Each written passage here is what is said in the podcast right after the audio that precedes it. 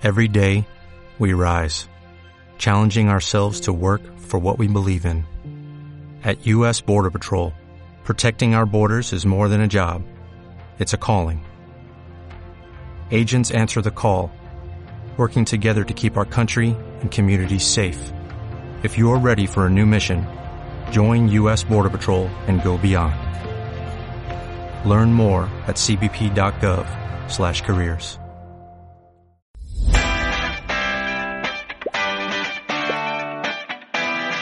Buenas noches. Hoy estamos en el mes de junio, 20 horas. Estamos en el Club Ciclista Olímpico, en el Estadio Vicente Rosales. Y este mes algo particular, muy distinto. Vamos a tener charlas con personalidades y exjugadores, dirigentes del Club Ciclista Olímpico. Comenzamos eh, la primera charla, obviamente sanitizado las copas, sanitizados los invitados y con sus respectivos barbijos, así que ahora nos vamos a proceder a sacar y comenzar esta charla que tiene mucho lindo para escuchar. ¿eh? Buenas noches. Buenas noches, ¿qué tal? Hola Fernando, hola Dito. Bueno, salió bien el barbijo, ojalá que No se enganche. no se enganche, está no, bien. no romper nada. No rompemos nada. ¿Cómo les va? ¿Cómo andan ustedes? Y bueno, vos sabés que yo tuve un problema de salud, no un problema, sino buscando la solución, trasplante de riñón nada más. Este, me estoy recuperando día a día, así que gracias a Dios la llevo bien. Y hoy con muchas cosas para contarnos. Muchísimo.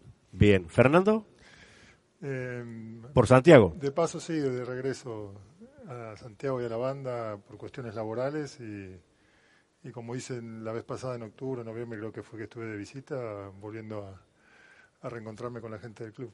Bien, si nosotros teníamos una, una información, me dicen, anda Fernando Goodman, así que por favor tiene que estar No, no, presente en las tiene charlas. que- tiene que integrarse también porque él, más allá de su actuación como jugador, ha caído en la comunidad de la banda.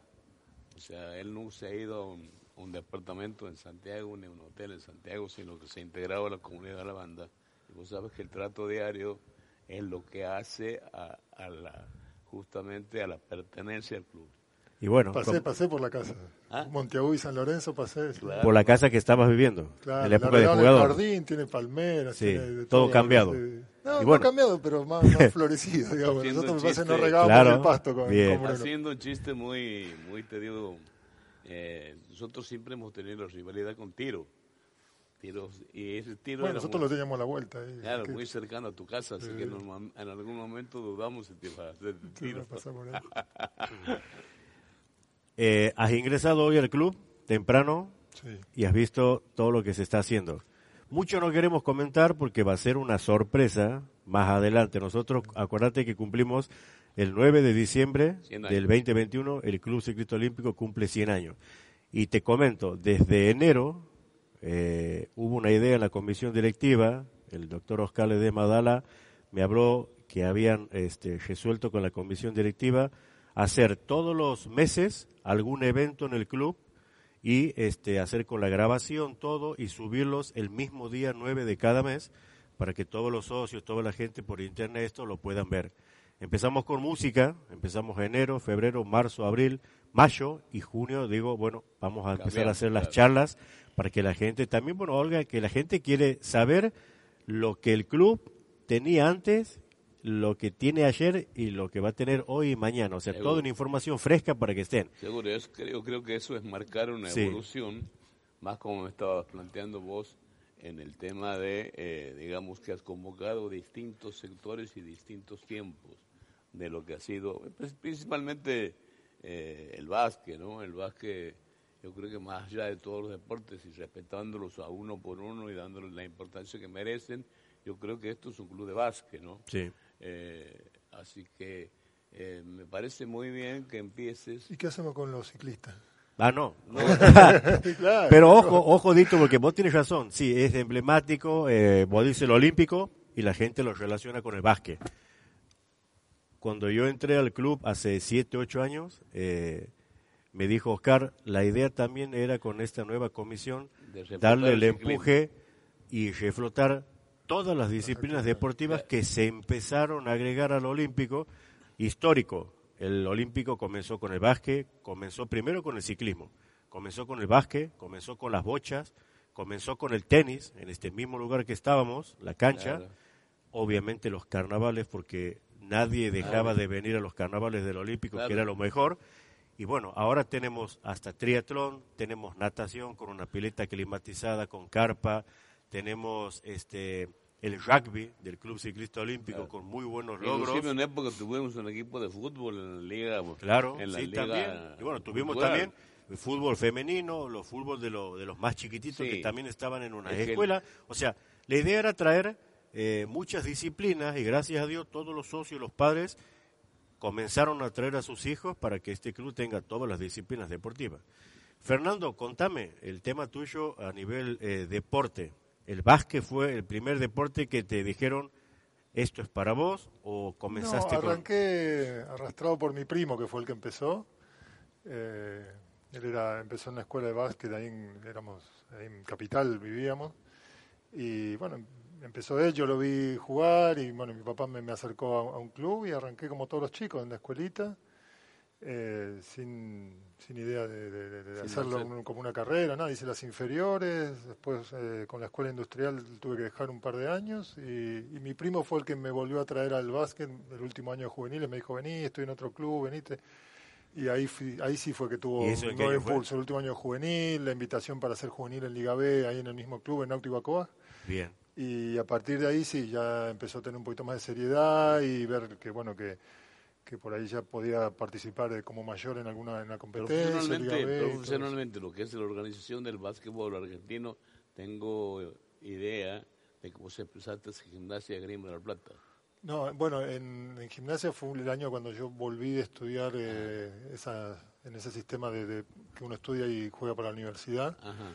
Y eh, lo hice afuera y cuando volví, el primer club donde, donde recalé En fue... Estados Unidos estuviste. Claro, en Puerto Rico. Y cuando volví Ah. me contrató gimnasia. Ah, sí, me acuerdo de Puerto Y Rico. esa fue la, la- ahí empezó la, digamos, eh, mi carrera profesional, porque hasta ahí en la universidad uno eso no, no se cuenta Claro. como profesional ni nada.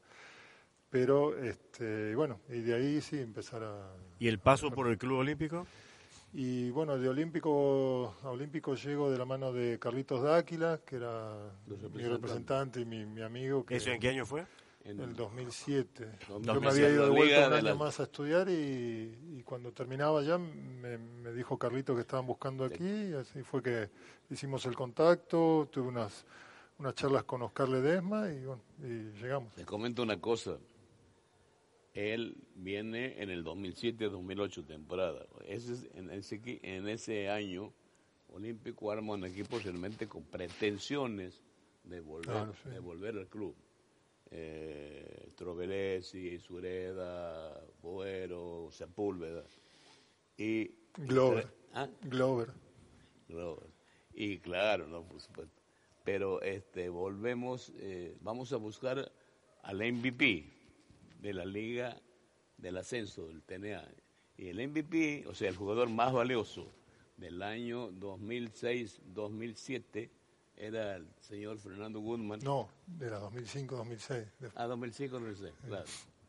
Sí, en el gimnasio, claro. Después yo me fui un año más y ahí cuando Ah, vuelvo vengo bueno, para el y Olímpico. ya, ya lo teníamos comprometido y, Ya estaba, fichado. y- y fichado.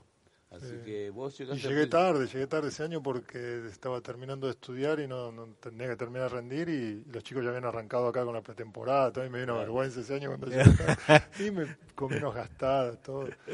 Y- pero no, pero bien. Y Pero bueno, por suerte eh, ensamblamos bien. Pues principalmente- Sí. Principalmente siempre he sostenido que la primera adaptación que tiene que mm, eh, tener un basquetbolista es integrarse al, al grupo. Y me- y yo pienso que todos los que se todos los que han de todos los que han venido, de todos los cientos de jugadores que pasaron por el club, uno de la más fácil adaptación ha sido Fernando, porque como te decía, se integró en la comunidad, se integró bien en la banda y sobre todo se integró en el en el grupo humano de la, de la selección. Yo todavía iba... Tanto me integré que me casé. Sí. una, santiagueña. Todo. Ah, Mi con una señora, santiagueña. claro, Mariana. sí, Ah, bien, bien, bien. Este, a mí me tocó esa época ir a un viaje previo como jefe de delegación y paramos en Ezeiza, ¿te acuerdas? Hicimos, Ah, el viaje de seis. Vo- y vos, este, o sea, se hicieron varios partidos amistosos, Ariel Amarillo era el técnico, eh, Eh, Sé que paramos frente, frente al predio de la AFA. Ahí, ¿no? Claro. Ah, y, no me acuerdo. y- y de, ahí, de ahí parábamos y sa- íbamos a Buenos Aires a jugar los, ama- los amistosos. Jugábamos con Pedro Chagüe, con Ah. Lanús. Eh, a ver me, me queda otro. Eh, Pedro Chagüe, Lanús y... Oh, no me bueno, acuerdo. acuerdo. Este, una especie de pretemporada. Y eso creo que se afirmó el grupo y lo integró más a Fernando. Bueno, después ya vinimos y ya, ya empezó la liga. La primera, el primer recuerdo que tengo yo que en la Copa Argentina, que se jugaban los del TNA con la Liga A, con los jugadores de la Liga, era que le ganamos a 15, que era de la A, o sea, estaban teóricamente en un nivel superior al nuestro, Claro. y a Atenas de Y Córdoba. Atenas. Atenas de Córdoba, que era, te digo, el, el Bueno, ese, ese partido debuté yo, porque yo llegué tarde, ya habían jugado creo que con español o con italiana, Ah, y ese partido entré yo el, el primero. bueno, este, como te digo, en lo de él ha sido eh, in- integrarse, sobre todo a Block Club y sobre todo a la ciudad, y Gonzalo lo hizo quedar para el segundo proceso, o sea, esto- yo estaba hablando de la Liga 2009, de, Sí. de 2008-2009, que fue un sexto puesto a nivel nacional. Fue el playoff que eliminamos a Quilmes, a 15. Él fue el histórico playoff que eliminamos a 15, que volvíamos después de 18 años de, de ausencia de, Ah. la, de la- de Ah. la Liga A. Eso me estabas comentando la Sí, otra vez, sí. 18 años. Este, y bueno, en- al año siguiente, eh, Gonzalo García, que era el técnico, prácticamente renovó el plantel, salvo, renovó los que venían del, del plantel anterior, eh, salvo Machuca, salvo Hildebrand, ¿te acuerdas los chicos que vinieron de menor, que eran nuevos, sí. sub-23? Y bueno, tuvimos mala suerte porque trajimos un, eh, James Williams en ese momento ya se hacía medio imposible para el club porque había levant- levantado considerablemente su cotización. Y trajimos un extranjero que se destacaba mucho en Uruguay, se llamaba Kevin Young. Eh, realmente en la pretemporada que se hizo en Salta se lesionó la rodilla.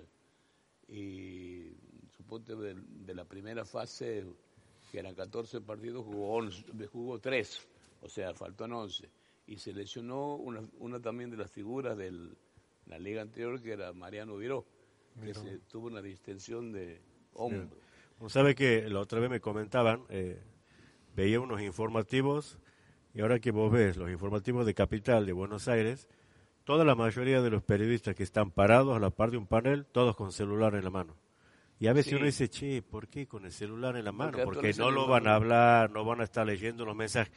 Pero realmente Pero la yo... gente reacciona online, o sea. Bueno, ¿qué pasa? el- Ve el programa y va- te va mandando. ¿Por qué hago hincapié en eso? Porque, Por lo menos en la tele se ve así. Sí, y uno dice, sí, pero no queda bien. Pero como vos dices, Fernando, información.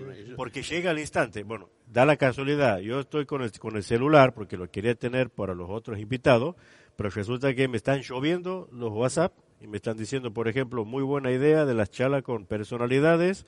Saludos a Fernando Goodman y a Dito. Preguntas para Goodman. Ah, me dice, bueno, vamos que hay que leerla y a ver qué pasa. Tres preguntas. Después le digo más. Dice, ¿qué recuerdos tiene del ascenso?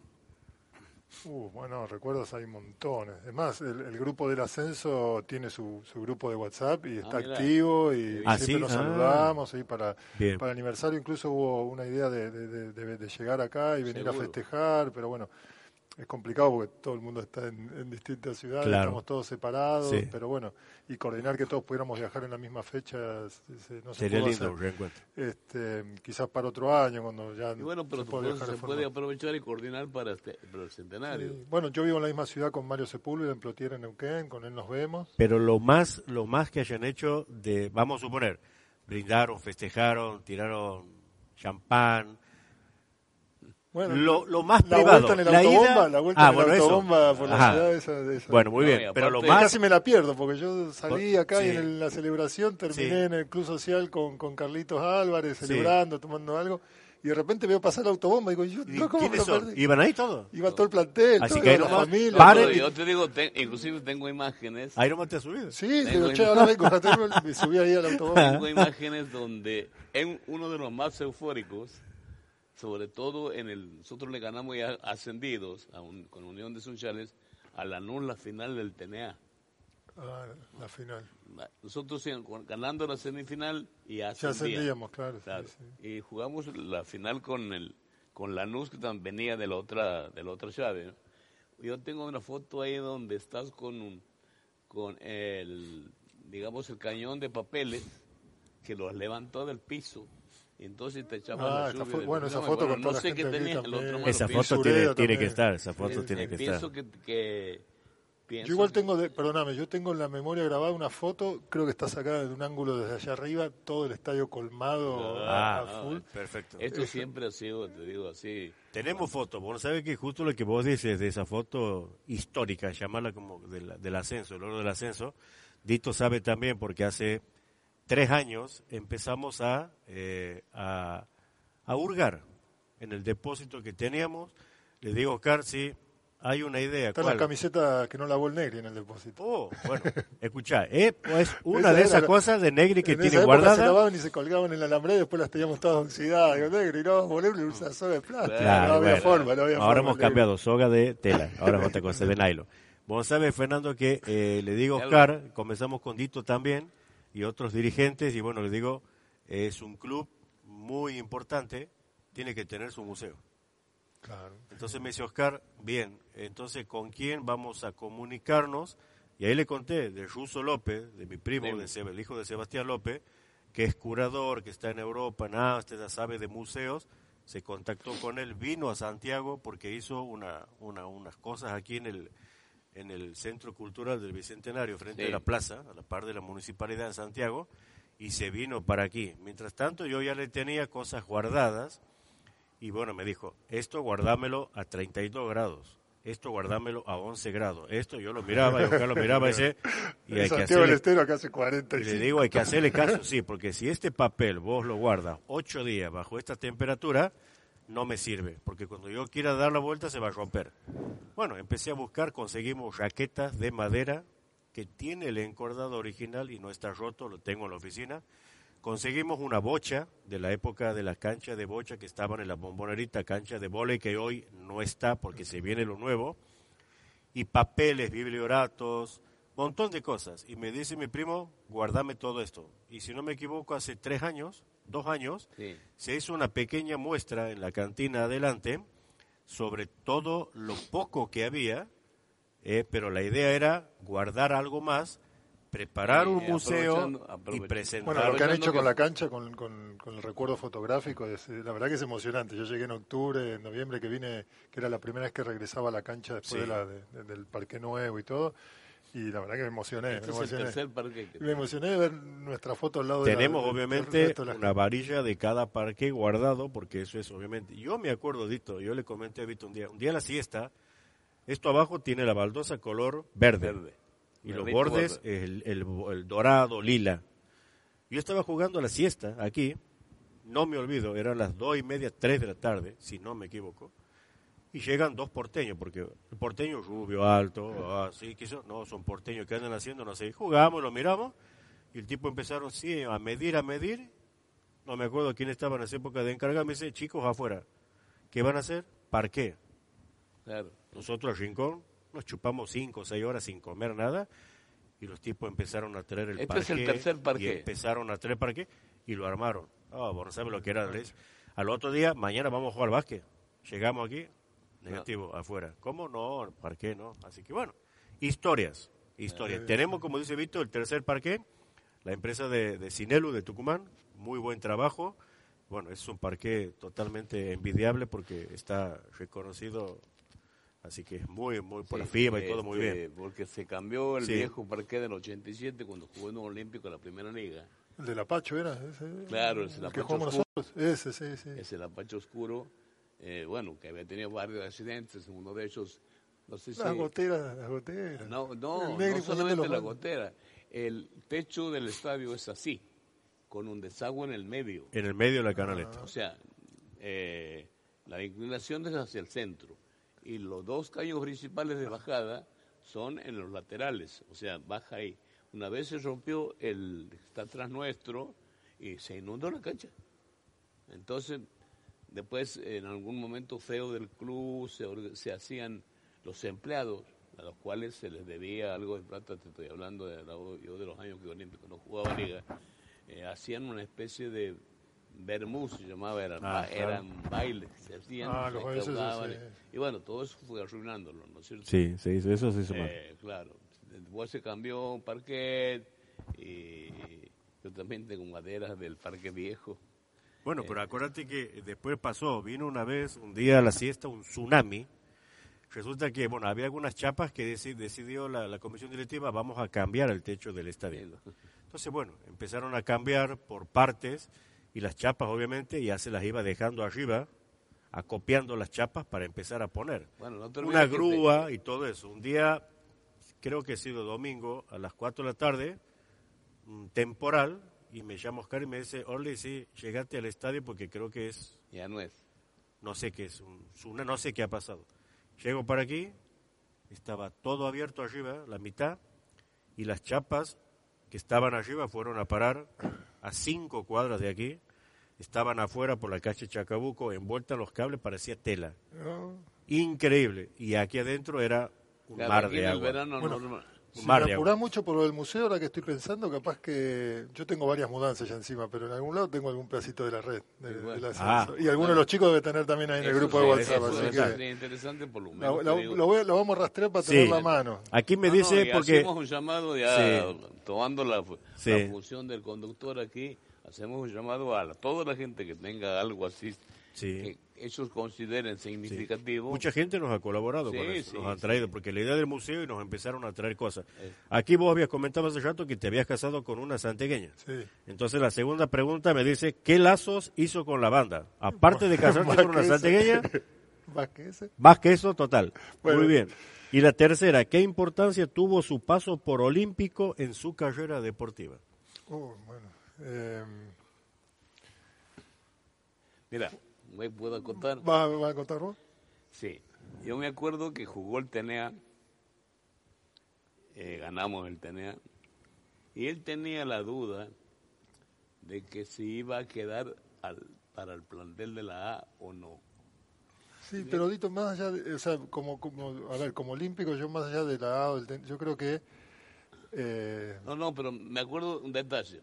a ver, Cuando eh, jugamos el primer partido de la Liga A, 88-89, eh, no, perdón, 08-09, no, no, sí, 2009. Sí, 0809. Venías del, del vestuario, salíamos por allá, y venías con tu camiseta que era el número 20. No, Uh, ese año, no, yo usaba la 3 en el TNA y 55 creo que son en el- 55. la liga. Y yo me estaba ahí arm- armando la mesa de control y, me dices, ya soy un jugador de Liga Nacional. O sea, a ver, pasó de tu de tu estatus de, de jugador del TNA a jugar en la Liga Nacional. Eso y yo veí en tus ojos y en tu expresión una satisfacción, ¿no? Sí, yo de, de- de- de mi paso por Olímpico, yo- en, en verdad en todos los clubes eh, donde uno, donde uno eh, genera cierto arraigo y cierto se encariña y todo, eh, pero aquí, bueno, ver que, que uno eh, es parte de la historia, un pedacito de la historia, un campeonato, mi primer logro deportivo importante así en el básquet, un campeonato del TNA, saber que la foto nuestra está del plantel comparte con los viejos ciclistas, con los tenistas, con Claro, los chicos no, del no, básquet que hicieron historia en el murales, 80. no, no tengo ubicado, pero debe haber un mural del Eh, ascenso. vas a la Sí. DC y está el cuadrito de ese plantel, entonces eso es eh, un, un granito de, de- Ah. de, si se quiere, de orgullo y de cariño que uno guarda por... por sí, seguro. Y aparte, como te digo, Como una vos- estrella vos de la- vos has de la sido, o sea, te has adherido rápido, te has integrado a la comunidad y eso, como te digo, te da el afecto de la gente. Yo me acuerdo de haber visto, he visto pasar muchos directores técnicos por acá y jugadores, y normalmente, claro, la banda como ciudad, eh, te digo, la sea, Santiago, la capital, tiene otros atractivos desde el punto de vista de, digamos, de comunidades, ¿me entiendes? Siempre, casi siempre vienen ahí. Eh, vos has sido uno, eh, Tony Glover ha sido uno que vivía en la banda. Eh, Yo creo que todo el plantel, el hecho del logro deportivo y, y- y de, y de- Y- de- de haber sido los, los, entre comillas, los elegidos para poder volver a traer el- Sí, la escena del básquet importante a- al club, eh, nos deja marcados a todos, a la ciudad y a los jugadores Claro. por igual. Claro. Y te digo, y bueno, eh, eso te, insisto en el tema, te, te integra porque vos vas al supermercado y te encuentras y te dice, por ejemplo, a vos o a un técnico como Richotti, por ejemplo, que estuvo aquí, eh, eh, anoche que, que jugó bien, o por ahí te decían el supermercado. No, me, Sí. pasa, me pasa ahora que ando trabajando que por ahí entro, a, no sé, a, los comercios, al banco, lo que sea, y me dicen, eh, vos jugás al básquet. Y digo, ¿qué Ah. apellido? Goodman. Ah, Goodman. de- Eh, de- de- y, aunque eso- es igual, ¿no? y- y en Santiago, eh, y en Santiago, que son todos hinchas de 15. Ay, bueno, eh, no sé si vos, eh, yo tengo una vieja, una vieja mm, anécdota o un viejo, había después un programa entre que yo hice para la, la televisión nacional, no sé si vos lo viste, te- se llamaba Clásico Rival. Lo vi, lo vi, lo vi. Un vuelo de aerolínea lo vi. Sí, eh, ajá. Eh, y estaba un periodista de Olímpico. ¿Ganaste que- la apuesta en ese, Ah, en ese programa o no, perdiste? perdí. Perdiste, perdiste. Eh, Con el diariero. Con el diariero. ¿Pagaste por lo menos? Sí, sí. No, ¿Seguro? estaba- ¿Pagaste? en, el, en el video está el pago. ¿Que eran créditos de locutorio que le dabas? ¿Cómo era? Sí, sí, sí, que podía hablar lo que quiera. Este, y, y bueno, el, el periodista que representaba Olímpico eh, hablaba de los 25 años de, o sea, hablaba de la fundación de Quinza. Entonces el periodista que hacía el programa de Quinza decía que estaban surgiendo los, los primeros hinchas auténticos de Quinza. ¿Por qué? Porque ya tenían edad más o menos mm, 18, 19 años para ser hinchas. Y le dice este chico, González Español, era el cronista de Olímpico, y le dice, ¿y antes de quién era? Y de Olímpico le dice, y claro, si el, el raigambre del básquetbol nacional es olímpico, ¿me entiendes? Dito, Sí, a menos de 100 metros vives Ah, sí señor, desde que nació. desde que has nacido. O sea que el club, como Mi dicen casa. uno, es mi casa, es mi, casa, patio, el patio de mi casa. es mi jurisdicción de la vida. Sí, seguro. Y aparte, Contame- no, solamente, no solamente eso, yo te voy a contar un poquito mi historia. Eh, yo era, por supuesto, bebé, no caminaba. Y mi, eh, digamos, mi pedido ya para cerrar el día era que alguna de mis niñeras me alce y me traiga al club. Y en el club que veía, primero me paraba en la esquina de Ovejero, ya girando a ver si había luces. ¿Me entiendes? Y si no había luces por el básquet, porque se estaba jugando un partido, había Las canchas de afuera. Ah, claro, cancha de fuera. La Ah, cancha. La cancha de fuera. Había luces por un baile, había luces porque había un espectáculo. Entonces, claro, me mira una chica, te digo, con un chiquito en los brazos, un, un año y medio, dos años, y no le, no le, no le coartaban la libertad de entrar. Y yo entonces entraba y miraba básquet. Pues no entendía nada, por supuesto, ¿me entiendes? Pero veía Llamaba la atención. Claro, que gente que yo la veía todas las- todos los días en, el, en, en la cuadra, en el, en el almacén en esa época, eh, eh, estaba y gritaba. Y, y bueno, eso me fue entusiasmando, ¿me entiendes? Y después ya venía a los bailes, me sentaba en el escenario que daba para acá, me ponía mi niñera ahí arriba del escenario, siempre presentaba el escenario, el espectáculo en primera fila. Y bueno, te va creando una identidad muy fuerte muy fuerte. Y eso se transmitió en mi familia. Puedes imaginar que mi- mis hijos, eh, yo tengo cinco, eh, mis hijas mujeres, bueno, vos la conoces a Luciano, la que aquí, eso se Sí, en las sí, sí, comisiones. Y por ahí te digo, cuando hay una discusión en una cosa donde me veo involucrado, es la primera en hacer así, ¿me entiendes? Este, Y Álvaro, profesor de las inferiores. Álvaro, mi hijo más chico, ha sido basquetbolista. Y los otros dos jugadores también que pasaron. Sí, no han tenido trascendencia, te digo, por Más carnaval que jugador. Pero venía. Sí, Álvaro jugaba, por supuesto, jugaba en la primera, jugaba en la selección, ha jugado en la... se fue a Lanús un tiempo. Y bueno, después no, no, trascendió demasiado porque él no tenía el bicho del entrenamiento, ¿me entiendes? Le costaba. Y bueno, eh, pero tra- trabaja en las inferiores de aquí, en la, pa- con los más chicos, la parte de fundamentación. Y bueno, como te digo, mi vida sigue ligada, mi mujer ha sido integrante de todas las comisiones de mujeres, ahora la- hace unos años tuvo un problema neurológico con un ACV, pero totalmente recuperada. Y lo mismo vino, el último carnaval, lo mismo estaban. sí, Estaba en el show de venta con las chicas que hacemos los carnavales y la señora Lita estaba parada. Oiga, le digo, ¿usted no tiene que estar a su casa? Negativo, yo me quedo aquí hasta que termine. Y así fue, siete de la mañana a la casa, terminamos el baile. Bueno. Dito, el olímpico para vos, ¿qué Mira, es? Mira, el Olímpico es mi lugar en el mundo. Eh, a ver, yo puedo estar en mi casa, puedo vivir en mi casa, pero yo como sea la tarde, ahora no tanto, porque como te digo, tengo un problema de movilidad en las piernas. No, no puedo caminar, puedo andar, pero el otro día me iba al zapatero que queda aquí en la vuelta y yo no había visto, me contaba Oscar, eh, cómo iban a ser las futuras las futuras obras en el en el en el cómo se llama en el en las instalaciones que Claro. los nuevos Y ahí ha sido cuando has y no me daba no me daba idea me, se Claro. me costaba formar la idea porque uno cuando la tiene fija este eh, es muy- muy difícil cambiarla mentalmente Sí. ¿me entiendes? entonces estaba José Pons y y Guillermo Capace, que es el encargado de prensa, y le digo, che, déjeme ver a dónde van a ir los nuevos, los nuevos gimnasios. Y bueno, pasé y no, yo no puedo salir por una cuestión de, como te digo, de...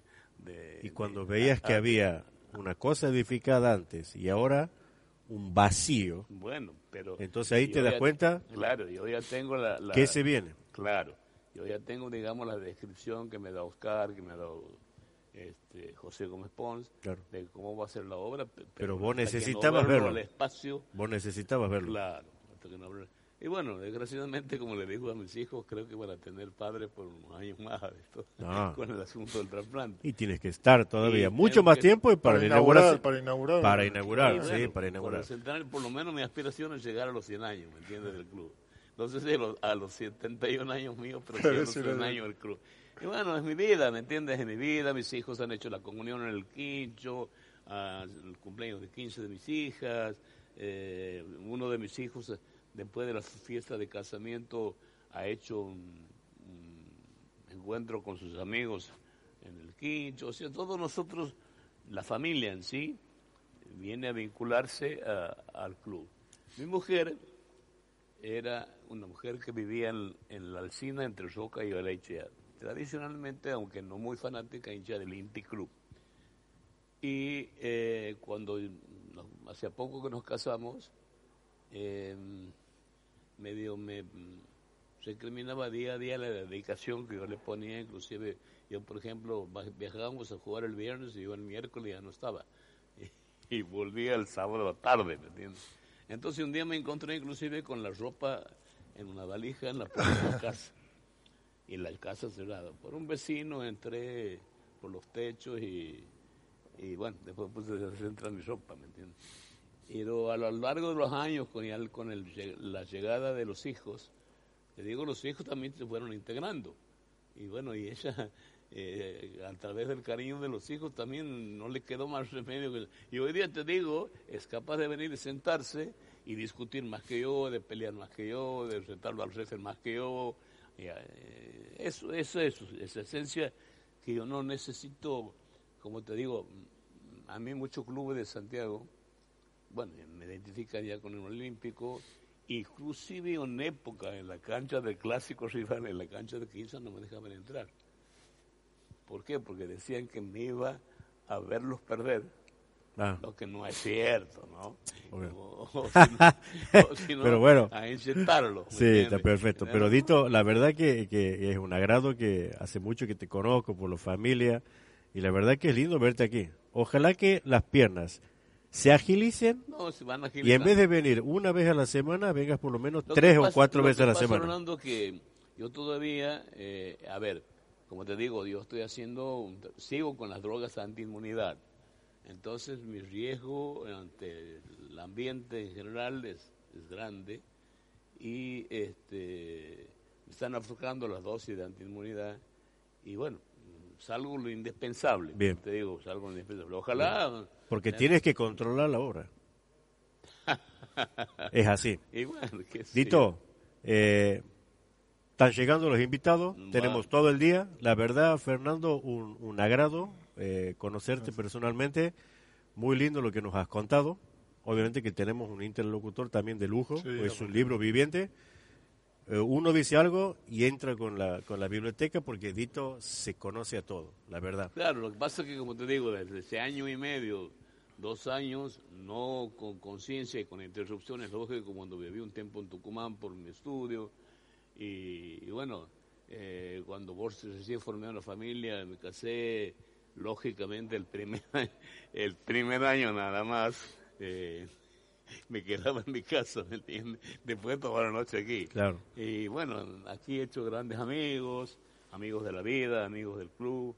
Eh, vos me nombras próceres de aquí como Vicente, y Vicente eh, me tenía de hombre de consulta, porque quizás porque en ese momento yo era el más informado, eh, haciendo la planilla técnica de, de los entrenadores, en, aquí en la, en la mesa de control también hacía de planillero, de cronometrista y, y eso me generó una fama también, una difamación con respecto Claro. a que, a, que- A los garfios, a los garfios mágicos, eso. a los manos mágicas y el lápiz rápido. El reloj.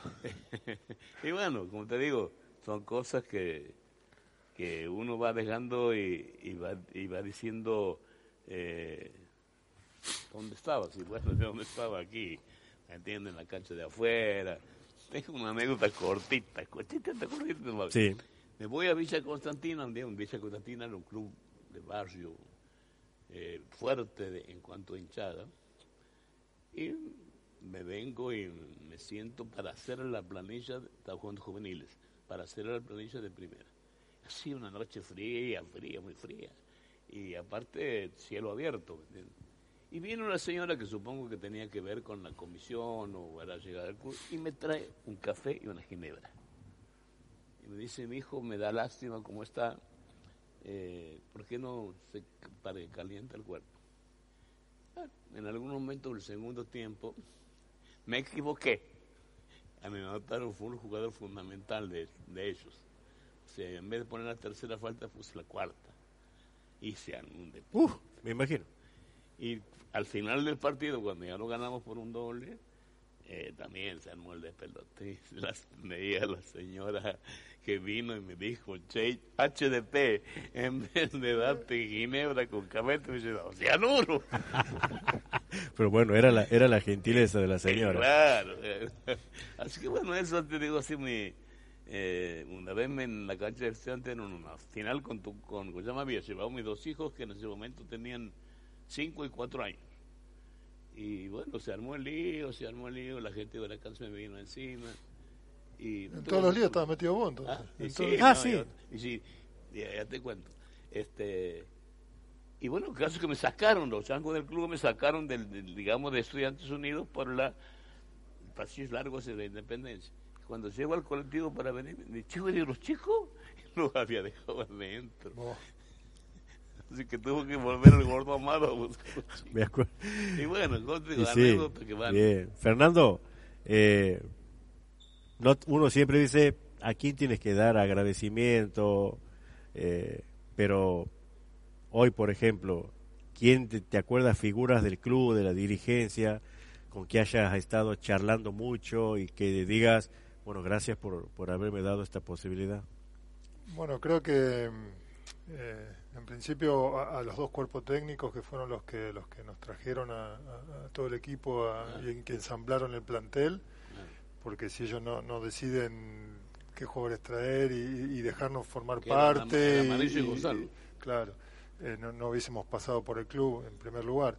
Y, y a partir de ahí, bueno, todo, todo, toda la gente del club, los dirigentes que confiaron en, en- en nosotros como plantel, en mí como, como jugador y como persona, eh, toda la gente del club que siempre estuvo, estuvo atento a, que, a, que- a- a eso siempre- mismo que decía, que estuviéramos integrados, a que estuviéramos cómodos, la hinchada, bueno, ni que hablar, eh, el apoyo fue, fue tremendo, ese, ese, ese TNA y la liga.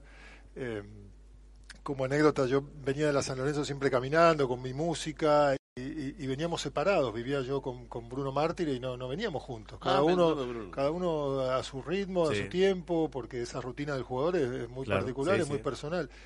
Y el día del partido del ascenso con, eh, con Unión de Sunchales yo vengo caminando y si me para un hincha al lado con el auto y me dice, vamos que te llevo. Y yo, por no decirle que no, le dije que sí y venía en el auto diciendo, no, no, no, no. qué macana venía que sufriendo de, de- de- Claro. digo, no, esto, va a ser mal, Claro, rompe la cábala, uno ya- rompe sí, el sí, sí, ritmo. sí, me y me venía hablando y esto y que yo del Olímpico Y vos y hoy pensando otra cosa. Y yo quería caminar de- como todos, concentrado, ¿eh? pero bueno, no, por no decirle que no, por no- y me trae Claro. acá y yo ya venía, ya, ya estaba con la rutina y ya estaba nervioso por eso, hasta que...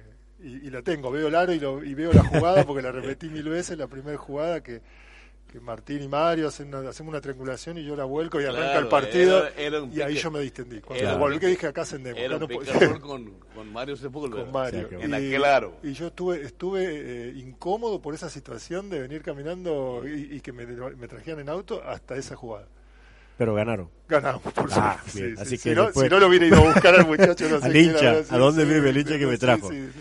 Fernando, un agrado, eh, te repito, eh, muchísimas gracias por estar en esta charla. Eh, No, sos a partícipe del pre-evento de los 100 años que tenemos en diciembre del Club Ciclista Olímpico y tenerte aquí es un agrado. Me comprometo a ver si puedo rastrear un pedazo de la red del ascenso. Alguien la debe tener. No, no, el le vamos. Tienes que puede. tenerlo porque acuérdate que el museo sigue y tenemos que tenerlo, si Ya Dios lo quiere, vamos para a el año, el para el año que viene. también para...